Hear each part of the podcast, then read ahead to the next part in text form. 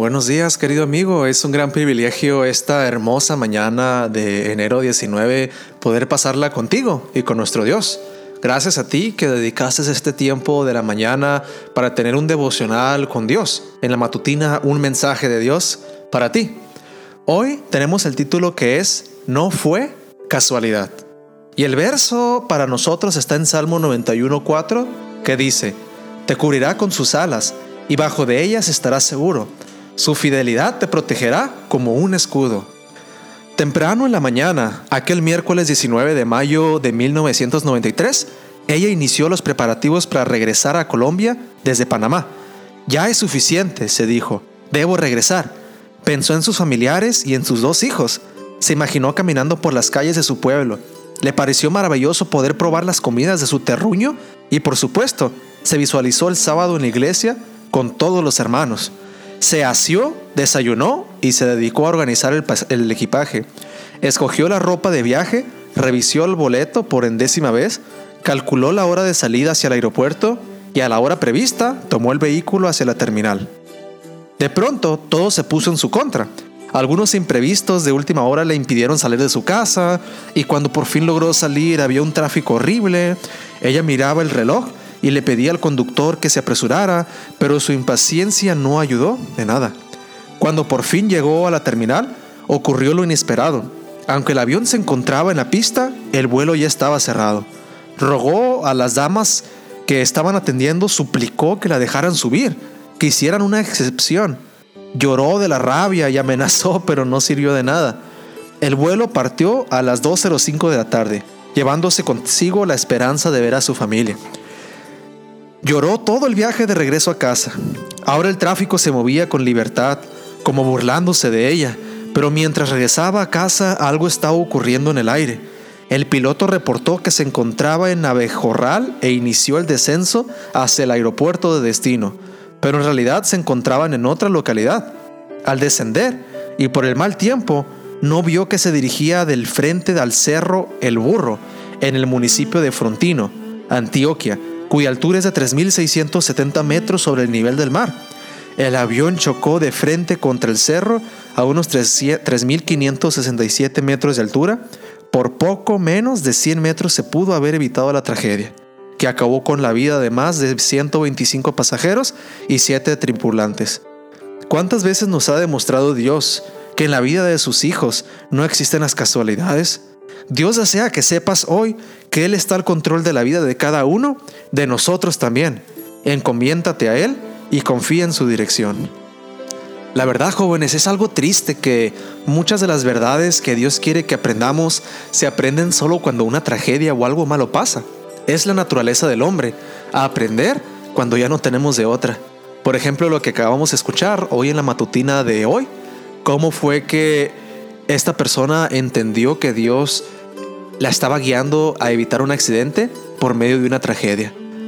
Es como si en esta vida todas las bendiciones de Dios pasaran de manera casi inapercibida y todas las cosas malas de volada no tardamos en acreditárselas a Dios. Es algo triste que por medio de este tipo de casualidades, fatalidades, aprendamos, pero en todo, jóvenes, hay tiempo y manera y momento para adorar a Dios. En esta manera, en medio de la tragedia de todos los pasajeros, 125 pasajeros que murieron, aún así se puede decir que Dios controla la vida de sus hijos. Tú sabes, joven, que el pecado, la muerte, el dolor, los accidentes no son creación de Dios. Dios está donde los humanos lo han puesto, lejos de todo, lejos de sus vidas, lejos de sus familias, de sus casas, lejos de sus afanes, actividades diarias, lejos. Así que tenemos que entender que cada cosa mala que pasa en este mundo no es creación de Dios, no es voluntad de Dios. Dios es soberano y controla todo, pero Dios no es el causante de tanta tragedia, dolor, pecado, muerte, enfermedad. Aún así, dentro de esto, tenemos buenas noticias que Dios nos da. Que en un mundo tan desértico y pecaminoso, Él nos sostiene. Él tiene nuestras espaldas para que nada malo nos pase y en medio de tantas calamidades nos aparta de ellas. Esta mañana, querido joven, quiero que entiendas de que dentro de este desierto de la vida tan peligroso, tan inesperado, tantas cosas que no podemos explicar ni esperar, como lo dije, Dios se va a encargar que tú estés lejos de esos problemas si te encomiendas en tus manos. Por eso esta mañana quiero que hagamos esto, que nos encomendemos en las manos de Dios, para que nos libre de cualquier cosa que no entendemos, cualquier mal que no comprendemos, pero que al final su voluntad resultó la mejor opción para nosotros. Para pedir esta dirección y agradecer a Dios por todas las direcciones que hemos tenido en el pasado que a veces ni nos damos cuenta, te invito joven a nuestro tiempo privado con Dios que se va a encontrar en Génesis 32 y Génesis 33. Solamente dos capítulos para hoy. Querido joven, con todo esto en mente, con todo esto en el corazón, con este propósito que tenemos diario de pedir a Dios por su protección, te invito a que cerremos este devocional hermoso orando a nuestro Dios. Oremos.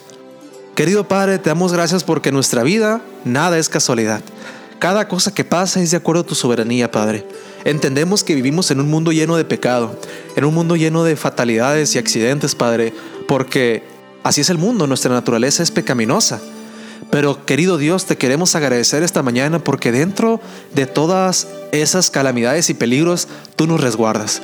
Hay tantas oportunidades en las cuales pudimos ver chocado, tuvido un accidente, ha pasado por cualquier robo o cualquier cosa mala a manos de otra persona, pero no fue así, Padre. Hoy estamos con salud, con vida y con tu protección.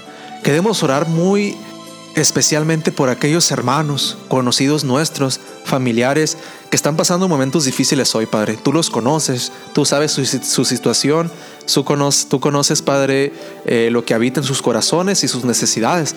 Pedimos de que en medio de cualquier dolor que estén pasando o necesidad, que puedan tener tu protección en medio de la tormenta, la paz que tú das en medio de la tormenta, Padre.